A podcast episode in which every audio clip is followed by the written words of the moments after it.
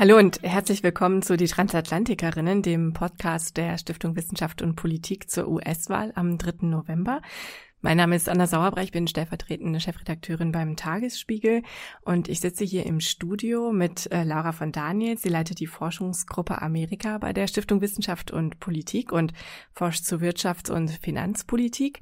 Und mir gegenüber Johannes Timm, er ist Senior Fellow in der Forschungsgruppe Amerika der Stiftung Wissenschaft und Politik und seine Spezialgebiete sind die Innenpolitik und deren Einfluss auf amerikanische Außenpolitik und das Verhältnis der USA zum Völkerrecht und zu internationalen Organisationen. Wir zeichnen auf heute am Dienstag, den 22. September und wie die Amerikaner immer so schön sagen in ihrem Podcast, Things may have changed by the time you hear this. Laura, äh, das ist ja die erste Folge des Podcasts. Ähm, vielleicht kannst du kurz erklären, worum geht es euch bei diesem Podcast? Also der Podcast heißt die Transatlantikerin ein bisschen mit einem Augenzwinkern. Denn wenn man mal einen Moment überlegt, wer sich in Deutschland in der Vergangenheit mit transatlantischen Beziehungen befasst hat, wer uns die US-Außenpolitik erklärt hat, dann waren das in der Regel und sind auch heute noch häufig Männer, die mit anderen Männern reden. Und ähm, es gab natürlich auch immer wieder Frauen, die sich Gehör verschafft haben. Wir haben uns aber überlegt, wir wollen ähm, im Wahlkampfjahr 2020 ähm, das Ganze mal umdrehen und bei den Transatlantikerinnen diskutieren über fünf Folgen hinweg immer eine Außenpolitikjournalistin und ich als Gastgeberin gemeinsam mit Kolleginnen und Kollegen zur US-Außenpolitik. Und wir hoffen, dass wir damit ein breites Publikum erreichen und mehr auch junge Zuhörerinnen und Zuhörer für Außenpolitik und für transatlantische Beziehungen begeistern. Wie oft wird denn der Podcast gesendet? Ja, wir machen fünf Folgen äh, bis zur Präsidentschaftswahl. Ähm, und die Folgen beschäftigen sich mit US-China-Beziehungen, mit US-Russland-Beziehungen und dann ähm, auch nochmal detailliert mit US-EU-Beziehungen im Bereich Außen-, Sicherheits- und Verteidigungspolitik und auch im Bereich Wirtschaft. Und wenn ich jetzt ganz begeistert bin von der ersten Folge, wo kann ich das abonnieren? Bei SoundCloud ähm, kann man unsere Podcasts hören und natürlich auch auf der Webseite der SWP, ähm, auf Facebook und bei Twitter. Mhm. Wir wollen ja in dieser ersten Folge von Die Transatlantikerin mit der Frage starten, was sich außenpolitisch unter dem nächsten amerikanischen Präsidenten ändern kann. Also einmal die Frage, was passiert, wenn Trump wiedergewählt wird am 3. November und was, wenn Joe Biden Präsident wird. Ähm, fangen wir vielleicht mit dieser ganz großen Frage an. Wie weit liegen denn die außenpolitischen Vorstellungen von Joe Biden und Donald Trump überhaupt auseinander? Johannes, ich erinnere mich ähm, da zum Beispiel an eine Rede, die Biden 2019 auf der Münchner Sicherheitskonferenz gehalten hat. Das war so ein transatlantischer Wohlfühlmoment, der in vielen die Hoffnung geweckt hat. Nach Donald Trump kehrt man zurück zur guten alten transatlantischen Freundschaft. Er nannte die NATO die wichtigste Militärallianz. Er lobte die Europäische Union als Friedens- und Sicherheitsprojekt. Ähm, wie siehst du es? Ist es diese Hoffnung berechtigt? Also ich glaube schon, dass wir für den Fall, dass Joe Biden äh, im nächsten Jahr ins Weiße Haus einzieht, äh, einen ganz anderen Stil erleben werden. Und ich glaube, dass äh, die Wertschätzung für äh, Alliierte, für Verbündete sehr zunimmt und darunter eben auch Deutschland und Europa. Wie stark sich die Politik dann im Einzelnen unterscheidet, da muss man tatsächlich in die verschiedenen Politikfelder hineinschauen. Und äh, vielleicht das noch vorneweg. Amerikanische Präsidentschaftskandidaten ähm, sind immer bewusst vage, wenn es um Außenpolitik geht. Und Donald Trump ist sowieso nicht so dafür bekannt, dass er eine klare Strategie hat, aber auch ähm, Joe Biden hält sich in vielen Fragen bedeckt. Das können sie sich erlauben, weil die Außenpolitik meistens im Wahlprozess keine Priorität hat. Und äh, es ist auch ganz klug, weil natürlich Außenpolitik immer krisengetrieben ist und die tollste Strategie ähm, meistens den äh, ersten Kontakt mit der ersten Krise und der Realität sozusagen nicht überlegt. Das äh, gesagt gibt es natürlich schon Äußerungen von Joe Biden in Artikeln, in Zeitschriften oder in Reden, wie er sich zur einen oder anderen Frage verhalten würde. Und ähm, ein großer Unterschied ist sicherlich, dass er beansprucht, dass die USA wieder zu der, zu der Führungsrolle in der Welt zurückkehren. Also er wird sich ganz bewusst von America First distanzieren, was ja so ein bisschen der Versuch von Donald Trump war, diese außenpolitische Verantwortung, die die USA ähm, seit dem Zweiten Weltkrieg übernommen hatten, von sich zu weisen und nur noch nach amerikanischen Interessen äh, zu agieren, ohne zu berücksichtigen, was das für die Welt bedeuten kann. Und das sieht Joe Biden anders. Da will er also tatsächlich eher wieder zu der traditionellen Rolle der USA als Führungsmacht zurückkehren. Er hat auch betont, dass er den Menschenrechten in der Außenpolitik und in der internationalen Politik wieder mehr Aufmerksamkeit ähm, schenken will. Er hat Donald Trump explizit dafür kritisiert, dass ihm Menschenrechte nicht wichtig sind, dass er zu enge Beziehungen zu äh, Diktatoren und autoritären Machthabern pflegt. Das möchte Joe Biden anders machen und er wird insgesamt multilateraler agieren, wobei man sich da nichts vormachen darf. Das amerikanische Verständnis von Multilateralismus ist ein sehr pragmatisches. Das heißt, das Ziel bestimmt äh, das Mittel und man sucht sich seine Verbündeten nach den Zielen aus und nicht umgekehrt. Und äh, auch, auch unter beiden wird sicherlich die Bereitschaft bestehen, auch ohne Verbündete zu handeln, wenn es äh, geboten erscheint. Aber da hat er ganz konkret auch schon in einigen Bereichen gesagt, dass er sich äh, von der Politik Trumps abwenden will. Also er hat ganz eindeutig gesagt, dass er den Austritt vom Pariser Klimaprotokoll rückgängig machen will. Er hat explizit gesagt, dass er ähm, nicht aus der WHO austreten will. Ähm, das sind beides Dinge, die sind noch nicht abgeschlossen. Da hat Trump sozusagen die Austritte angekündigt, aber sie sind noch nicht vollzogen. Er hat gesagt, dass er das Iran-Abkommen wiederbeleben möchte. Er hat auch gesagt, dass das nicht ausreicht, dass er darüber hinausgehen will und sozusagen äh, neue Abkommen erzielen will, aber er möchte auf dem Abkommen aufbauen und sozusagen das Abkommen, was ja Trump aufgekündigt hat und was ja einen zentralen Streitpunkt zwischen den Europäern und den USA unter Donald Trump darstellt, äh, wiederbeleben möchte. Es gibt ein paar multilaterale Mechanismen, da ist das nicht ganz so klar, wie das laufen wird. Also das transpazifische Handelsabkommen TPP hat ähm, da hat Biden offen gelassen, ob er dahin zurückkehren will. Das ist ja unter Obama verhandelt worden und äh, es ist sozusagen äh, durch den Machtwechsel dann äh, verhindert worden, dass die USA dem Abkommen selbst beitreten. Die anderen Partner, die pazifischen Anrainerstaaten, haben das Abkommen abgeschlossen. Ähm, und äh, Biden sagt nicht eindeutig, äh, ob er dem beitreten möchte oder nicht.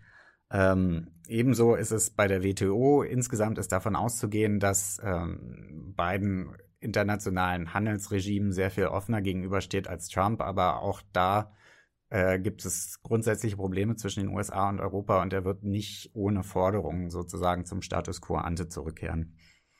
Ähm, ja, das ist erstmal so zum, zum Bereich Multilateralismus und äh, und internationale Abkommen. Ja, ein Großthema, was alle bewegt, natürlich auch viele Europäer, ähm, ist das amerikanisch-chinesische Verhältnis. Da hat äh, Donald Trump ja auch teilweise viel Druck auch auf die Europäer ausgeübt, ähm, auf die amerikanische Linie einzuschwenken. Zum Beispiel haben wir das bei Huawei gesehen. Ähm, kannst du vielleicht dazu noch ein bisschen sagen, was da von beiden zu erwarten wäre? Ja, also von den ganzen bilateralen Verhältnissen der USA zu bestimmten anderen Staaten scheint es mir so zu sein, dass das Verhältnis zu China das sein wird, wo am meisten Kontinuität vorherrschen könnte. Und zwar ist im Moment der Konsens im außenpolitischen Establishment der USA, dass man äh, einen härteren Umgang mit China pflegen muss, dass man äh, China in der letzten, äh, in der Zeit äh, der 90er Jahre und der frühen 2000er Jahre zu viel hat durchgehen lassen.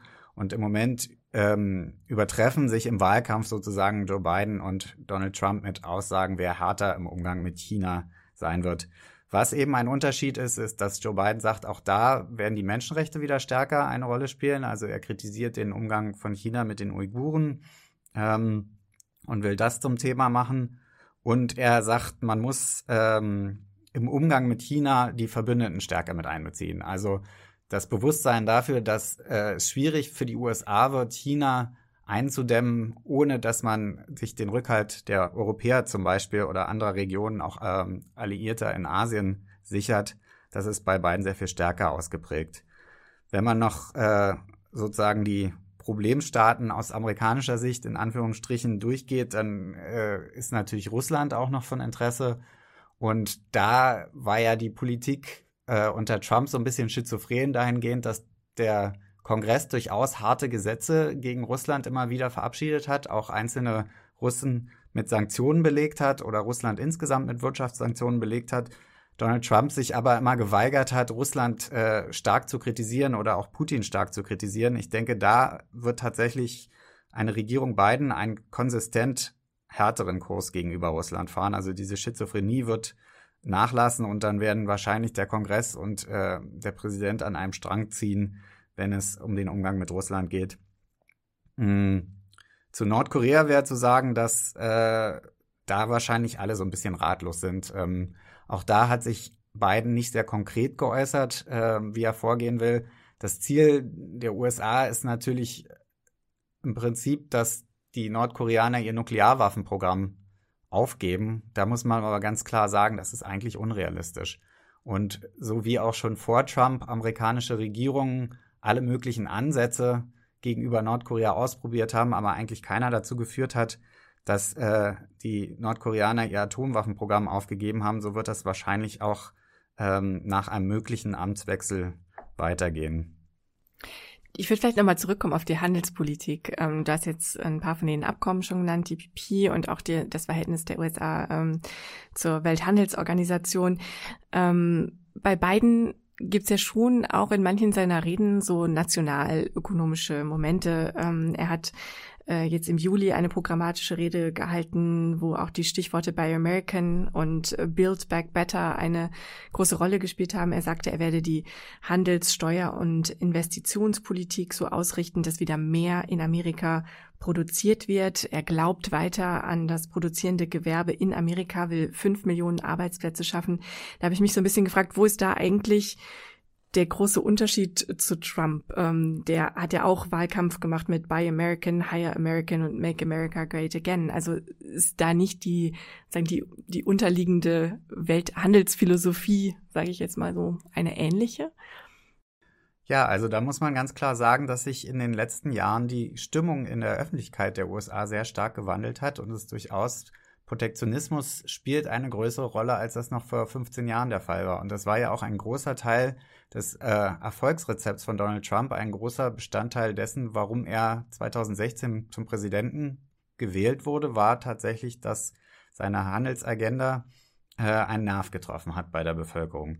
Und Joe Biden hat ja schon eine lange politische Karriere, jahrzehntelange politische Karriere und war früher ein traditioneller Freihändler und da muss man sagen, hat er seine Position verändert. Ich glaube, ein Stück weit, ich hatte gesagt, die öffentliche Meinung hat ihre Position verändert. Auch, auch die Wissenschaft ist, glaube ich, schon jetzt klarer zu dem Ergebnis gekommen, dass die Verlagerung von Produktionsstätten von amerikanischen Firmen ins Ausland, insbesondere nach China, viele Amerikaner Arbeitsplätze gekostet hat in den letzten drei Jahrzehnten, sagen wir mal und äh, dass diese ähm, verlorenen Jobs auch tatsächlich zu großer sozialer Ungleichheit geführt haben. Und da sind die Demokraten ein Stück weit von ihrer Linie, die sie in den 90ern verfolgt haben, als klassische Freihändler abgerückt und das wird äh, Joe Biden sicherlich beibehalten.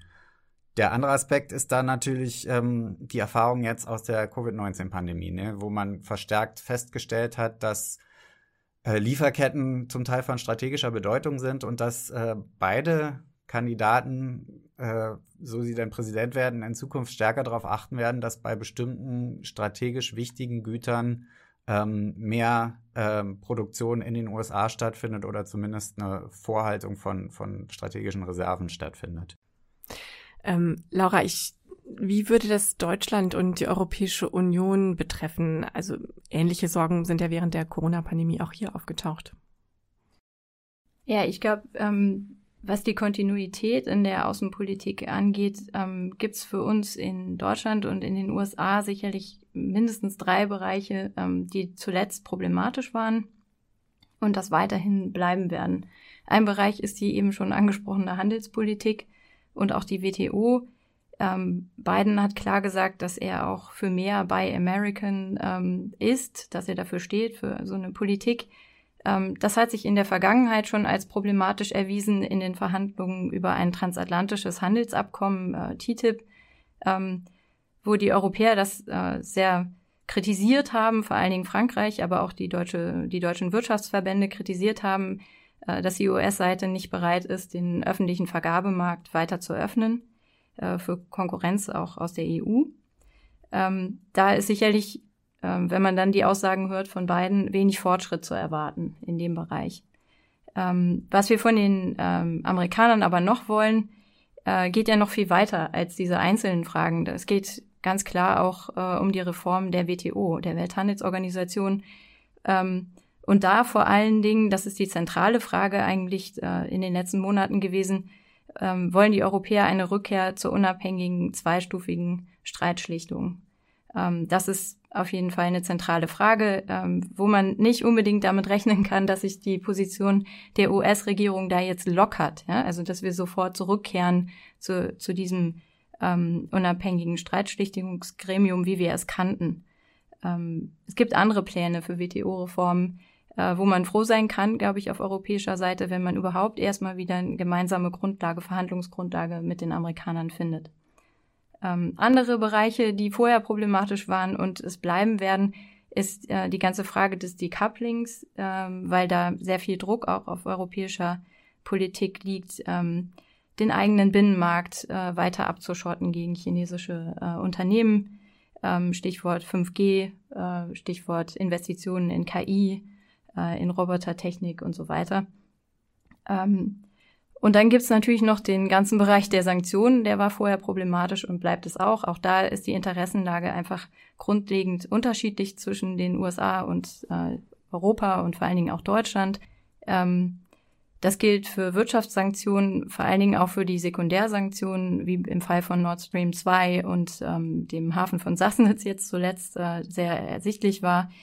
Ähm, das ist einfach ein sehr nützliches äh, politisches Instrumentarium für eine US-Regierung. Und wir können nicht damit rechnen, ähm, dass das von einer demokratischen Regierung einfach aufgegeben wird. Ja?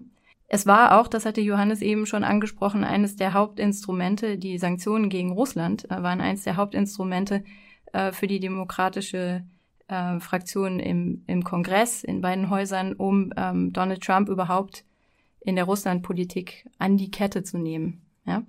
Äh, Johannes hatte die Einschätzung, dass man nach der Wahl eher mit mehr Konsistenz rechnen muss, ähm, dass die Demokraten, also wenn sie denn gewinnen, ähm, tatsächlich einen konsistenteren Sanktionskurs fahren. Man könnte es vielleicht auch so sehen, dass in dem Moment, äh, wo Trump äh, Geschichte ist, man dann wieder mehr Spielraum hat ähm, auf, europäischer Seite. Äh, womit man nicht rechnen sollte, ist, glaube ich, eine Aufhebung von Gesetzen, äh, denn die Sanktionen basieren auf einer ähm, Gesetzgebung, die von beiden Parteien in beiden Häusern äh, unterstützt wurde. Äh, womit man im ehesten Fall noch rechnen kann, ist, dass, dass es zu einer Nichtanwendung oder zu Ausnahmeregeln für Bündnispartner kommt. Mehr als das jetzt in der Trump-Zeit äh, in den letzten vier Jahren der Fall gewesen ist. Ich frage gleich nochmal nach, weil das in den letzten Wochen stark Thema war. Also man müsste auch damit rechnen, dass der Druck ähm, in Sachen Nord Stream 2 bestehen bleibt. Also weiter versucht wird, dass die Pipeline nicht in Betrieb genommen wird? Ja, ich glaube, um eine grundlegende Veränderung ähm, zu erreichen, müsste man äh, mit der US-Regierung in, in Gespräche darüber kommen, welche Energiepolitik wir in Europa verfolgen. Wir wollen ja eine souveräne Energiepolitik haben. Äh, das ist ja eigentlich das eigentliche Ziel. Ähm, dazu müssen wir uns erstmal in der EU einigen, was das genau sein soll und wer dafür und wer dagegen ist und ähm, welche, welche Meinung sich durchsetzt und äh, dann tatsächlich, glaube ich, dieses breitere Portfolio aufmachen. Also jenseits der Sanktionen und äh, der Pipeline Nord Stream 2 ähm, auch in Washington stärker erklären, warum die Bundesregierung dieses Ziel überhaupt verfolgt. Also weil das Teil des Energiemixes weil das Teil der, der Energiewende ist. Das sind Themen, die, glaube ich, in Washington ähm, nicht diskutiert werden. Ja? Da sieht man immer die Energieabhängigkeit von Russland, weniger aber, das ist ein Standbein der, Standbein der Merkelschen ähm, Außen- und Energiepolitik ist.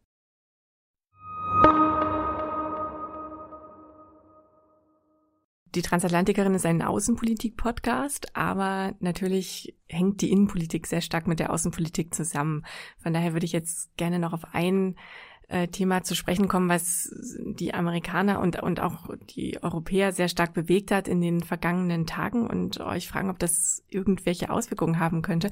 Das ist der Tod der amerikanischen Verfassungsrichterin Ruth Bader Ginsburg. Ähm, Trump hat angekündigt, ähm, die, diesen Posten nachbesetzen zu wollen. Er würde damit die konservative Mehrheit im Verfassungsgericht noch stärker festschreiben. Hat das irgendwelche Auswirkungen auf die Außenpolitik, Johannes? Also unmittelbar ist wahrscheinlich äh, die äh, größte und wichtigste Auswirkung in dem Fall, dass es äh, zu einem nicht ein, eindeutigen Wahlergebnis kommt oder dass es zu einem angefochtenen Wahlergebnis kommt bei der Präsidentschaftswahl am 3. November. Und ähm, dass dann äh, Klagen, die um den Prozess des Wählens äh, geführt werden, dann irgendwann vor dem obersten Gerichtshof landen. Und dann ist es äh, natürlich äh, von größter Bedeutung, wie dieser Gerichtshof entscheidet. Und da kann es dann eben wichtig sein, wer jetzt äh, Nachfolgerin von Ruth Bader Ginsburg wird. Ansonsten geht es tatsächlich um viele Fragen, die eher innenpolitischer Natur sind. Also so klassische Themen sind eben Abtreibung, sind das Recht auf Waffenbesitz und so weiter. Aber es sind alle möglichen Szenarien denkbar, wie das auch in die Außenpolitik mit reinspielen kann. Also zum Beispiel äh, in der Klimapolitik wenn, äh, also Joe Biden hat eine sehr ambitionierte Klimapolitik angekündigt. Ähm, er hat eben nicht nur gesagt, dass er dem Pariser Klimaabkommen wieder beitreten möchte, sondern er hat äh, sehr ambitionierte Ziele, was die Einsparung von CO2 angeht, angekündigt. Und äh, es ist nicht klar, wie der Kongress äh, in der nächsten Legislaturperiode besetzt ist, ob die Demokraten die Mehrheit im Senat zurückerlangen und äh, ob sie äh, in der Lage sind, all die Vorhaben von Joe Biden dann auf dem Gesetzeswege zu verabschieden. Und dann, wenn das nicht der Fall ist, dann wird halt viel über Regulierung getan, auch über die Environmental Protection Agency. Und dann kann es zu Prozessen kommen, wie weit die Kompetenzen der EPA sind, diese Bereiche zu regulieren. Ein anderer Bereich, ähm, der in der Vergangenheit meistens nicht vor dem Gericht, äh, vom obersten Gerichtshof gelandet ist, aber wo es auch nicht undenkbar ist, sind die Kompetenzen zwischen Präsident und Kongress, wenn es um die Erklärung von Kriegen beziehungsweise militärischen Interventionen geht. Ähm, da hat die Exekutive, also der Präsident in, in, der letzten, in den letzten Jahrzehnten seine Kompetenzen immer weiter ausgeweitet und ähm, der Kongress hat das im Prinzip stillschweigend geduldet. Äh, aber äh, es gibt die, die argumentieren, dass das zu weit gegangen ist und ähm, dass das nicht von der Verfassung gedeckt ist, wenn im Prinzip die Exekutive im Alleingang Militärinterventionen anwendet. Und das wäre zum Beispiel auch was, was denkbar wäre, dass das irgendwann mal von einem obersten Gericht landet. Und da ist dann die Besetzung auch entscheidend.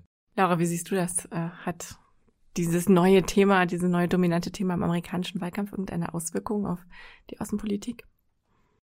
mittelbar vielleicht über den äh, Mobilisierungseffekt, ähm, dass man sagen kann, es könnte mit eine Wahlentscheidung beeinflussen. Vor allen Dingen in den Gruppen für die Demokraten sind es ähm, dann natürlich die, die weiblichen Wähler, die ähm, äh, mobilisiert werden müssen. Auch Trump versucht, seine Wähler zu mobilisieren über die Neubesetzung des Verfassungsrichterpostens. Ähm, und dann könnte man sagen, äh, wir haben eine erhöhte Wahlbeteiligung ähm, ja, auf, auf der Ebene, denke ich, ähm, kann es einen Einfluss nehmen auf den Wahlausgang. Vielleicht weiten wir das Thema noch ein bisschen. Man hat ja den Eindruck, dieser Wahlkampf ist Johannes, du hast es auch schon gesagt, wahnsinnig ähm, stark innenpolitisch getrieben. Das einzige Thema, was bislang irgendwie relevant geworden ist, ist das äh, Verhältnis zu China. Da versuchen sich beide Kandidaten gegenseitig zu übertrumpfen, wer der härtere ist. Ansonsten haben wir die Corona-Pandemie, das Thema Polizeigewalt gegen People of Color, ähm, Sicherheit und Ordnung war ein Thema, das Trump ganz gezielt gesetzt hat. Ähm, Johannes, wie siehst du das? Bleibt da überhaupt Aufmerksamkeit für Außenpolitik? Man hat das Gefühl, das Land hat so viele Probleme, dass vielleicht auch nach der Wahl äh, sehr stark auf Innenpolitik fokussiert werden könnte.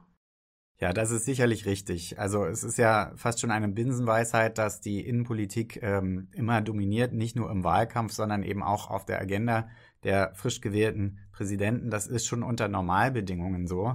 Jetzt haben wir ähm, einen Zustand, wo es haufenweise innenpolitische Probleme gibt, angefangen von der Pandemie. Also die Ausbreitung von Covid-19 ist in den USA immer noch nicht unter Kontrolle und es ist fraglich, ob sie bis zum äh, Amtsantritt im Januar unter Kontrolle sein wird. Damit eng verknüpft ist natürlich die Wirtschaft, die äh, auch sehr stark unter der Pandemie leidet. Wir haben äh, eine hohe Arbeitslosigkeit von zwischenzeitlich äh, 30 Millionen arbeitslos gemeldeten.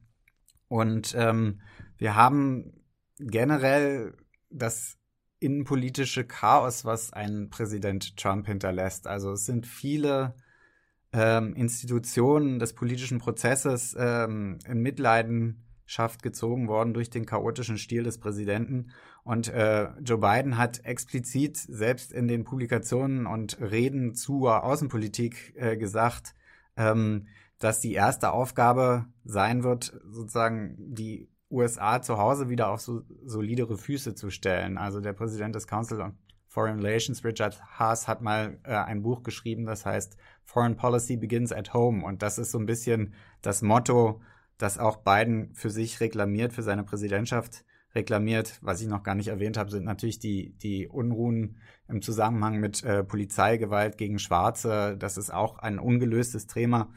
Und ähm, die, US also die USA werden einfach ähm, sehr viele ungelöste Probleme haben. Sie werden äh, ein äh, massives Haushaltsdefizit haben. Also es wird vorausgesagt, dass 2021 ähm, die, die Schulden erstmals höher sind als das Bruttoinlandsprodukt. Und äh, das schränkt natürlich alles einen zukünftigen Präsidenten ein, sowohl was seine Aufmerksamkeit für Außenpolitik angeht, also der Tag hat nur 24 Stunden und äh, wenn so viele Probleme zu Hause sind, dann bleibt sicherlich nicht so viel Aufmerksamkeit, was, was Geld und Ressourcen angeht, aber auch was das Ansehen der USA im Ausland äh, angeht. Ne? Das Stichwort Softpower, andere dazu zu kriegen, das zu tun, was man will, ohne dass man Zwang ausübt, das funktioniert natürlich besser, wenn äh, die USA als Vorbild angesehen werden in der Welt. Und diese Vorbildfunktion und das Image der USA hat äh, durch den katastrophalen Umgang mit der Pandemie ganz schön gelitten.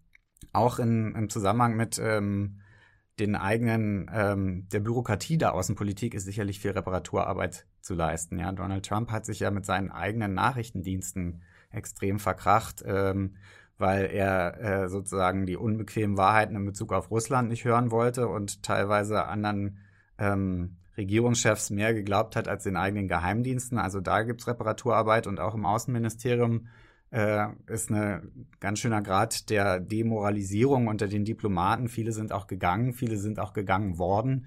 Und äh, da äh, gibt es einige Faktoren, die sozusagen eine effektive Außenpolitik erschweren. Laura, wie siehst du das? Ähm, steht in der nächsten Legislatur vor allen Dingen Reparaturarbeit an und vermindert das vielleicht auch die außenpolitische Risikobereitschaft oder Engagementbereitschaft? Hm, ja, sicherlich. Ich glaube, für Biden und Harris sollten sie gewählt werden, ähm, bleiben letztlich zwei Optionen oder kann das darauf eng führen. Äh, entweder, entweder man hat wenige außenpolitische Ziele, ähm, die man versucht mit einer recht breiten Mehrheit zu verfolgen, oder man nimmt sich viele einzelner Probleme an, äh, die aber nur sehr oberflächlich bearbeitet werden können. Ähm, und das liegt vor allen Dingen dann daran, wenn es ähm, nicht zu einer sehr großen blauen Welle, also demokratischen Mehrheit in beiden Häusern kommen sollte, dann äh, müssen, muss eben der Präsident viel mehr noch politisches Kapital einsetzen, äh, um irgendwelche Ziele zu erreichen ähm, politisches Kapital einsetzen heißt vor allen Dingen verhandeln, verhandeln mit, mit den Republikanern darüber verhandeln, dass man gemeinsam zu Lösungen kommt. Ähm, dann hat Johannes schon äh, gesagt, innenpolitische Ziele stehen ganz klar über außenpolitischen Zielen. Ähm, das hat auch eine gewisse Tradition. Ähm, und dann bleibt eben am Ende des Tages eine ganz kleine Liste möglicherweise von außenpolitischen Herzensprojekten, ähm, der, derer man sich dann überhaupt noch annehmen kann. Ähm, und wir haben auch in der Obama-Zeit gesehen, dass es ein Problem ist, wenn der Präsident sich am Ende entscheidet, so viel wie es geht, ohne den Kongress zu machen, ähm, weil das dann einfach äh, nicht nachhaltige, stabilisierende Wirkung zeigt. Ja? Also ein Beispiel ist das Abkommen mit dem Iran, das JCPOA, was dann eben von der Nachfolgeregierung einfach wieder aufgelöst wurde. Was wären denn solche Herzensprojekte? Ha, ähm, ich glaube schon, äh, dass die beiden ähm, Juristen Biden und Harris äh, an der internationalen Ordnung interessiert sind und dass sie sich tatsächlich äh, mit der Frage beschäftigen werden, wie kann US-Außenpolitik wieder ähm, federführend sein in dem Bereich internationale Organisationen, Multilateralismus. Aber sie werden sich dann eben einzelne, ganz kleine Punkte wahrscheinlich rausgreifen müssen, äh, und die, um die überhaupt erreichen zu können. Ich denke, es gibt so ein paar Dauerbrenner der amerikanischen Außenpolitik, wo sich auch die nächste Administration nicht drum rumdrücken können wird. Das eine ist sozusagen die Frage des Truppenabzugs aus Afghanistan. Also da hat äh, Trump gesagt, er möchte am liebsten den totalen Abzug. Was wahrscheinlich tatsächlich noch äh, in diesem Jahr passiert, ist, dass die Truppen von gegenwärtig 12.000 auf ungefähr 4.000 reduziert werden. Biden möchte auch ähm, möglichst viele Truppen aus Afghanistan abziehen. Also er hat ähm, in de der Frage auch über die letzten Jahrzehnte seine Position sehr stark geändert, aber äh, er hat schon Obama sehr stark davon abgeraten, die, Pro die Truppen aufzustocken, als das 2009 zur Debatte stand, als äh, die Frage war, ob man nochmal 30.000 neue Truppen entsendet, um Afghanistan zu befrieden, hat er sich dagegen ausgesprochen. Obama hat es dann trotzdem getan. Im Unterschied zu Trump will er auf jeden Fall eine, eine, ein Kontingent von Truppen in Afghanistan lassen, um Terrorismus zu bekämpfen. Äh, aber das werden sehr viel weniger sein. Das ist was, womit er auf jeden Fall umgehen muss. Ähm, das zweite ist natürlich der Nahe Osten generell. Da wird es äh, viele Entscheidungen geben, die zu treffen sein werden. Wir haben jetzt gerade das neue Abkommen zwischen den USA äh, und den Vereinigten Arabischen Emiraten und Bahrain gehabt. Ähm, das, da hat sich Biden nicht eindeutig zu geäußert, aber es ist davon auszugehen, dass er das beibehalten wird, ähm, dass er im Umgang mit Israel wahrscheinlich wieder stärker auf eine Zwei-Staaten-Lösung drängen wird, als Trump das getan hat. Das hatte ja überhaupt keine Polit äh, Priorität unter Trump. Ähm, dass er aber dennoch äh, auch da keine radikale Abkehr vom, vom bisherigen Kurs vollziehen wird, sondern er versuchen wird, darauf aufzubauen. Ähm, und äh, im Nahen Osten generell ist, glaube ich, auch, das ist eben auch etwas, was eine grundsätzliche Meinung in der amerikanischen Öffentlichkeit widerspiegelt. Ähm, das Ziel eher, sich zurückzuziehen, sich rauszuziehen und die Prioritäten eher auf Asien zu verlagern. Es gab auch unter Obama schon den Pivot to Asia. Ähm, da wird wahrscheinlich Joe Biden auch dran anknüpfen und sozusagen China als das große Themenfeld, was sehr viel Aufmerksamkeit erfordern wird, wird wahrscheinlich alle anderen so ein bisschen an den Rand mhm. drängen. Ja, damit sind wir schon am Ende dieser ersten Folge von Die Transatlantikerin angelangt. Laura, wann geht's wie weiter? Ja, wir machen ähm, am 7. Oktober weiter, ähm, werden über US-Außenpolitik gegenüber China äh, sprechen, ganz explizit auch über die Auswirkungen auf die EU und Deutschland und das gemeinsam mit Stefan Mayer, dem neuen Direktor der Stiftung Wissenschaft und Politik. Das klingt äh, sehr spannend, sehr vielversprechend. Äh, Ihnen allen und euch allen vielen Dank fürs Zuhören heute und ähm, diesen Podcast gerne abonnieren auf SoundCloud. Und euch beiden, Johannes und Laura, auch vielen Dank für diesen wahnsinnig knappen, sehr übersichtlichen, ähm, diese sehr übersichtliche Tour d'Horizon ähm, durch diese amerikanische Außenpolitik, dieses weite Feld. Ich habe viel gelernt und ähm, dann bis zum nächsten Mal hoffentlich. Vielen Dank. Wiedersehen.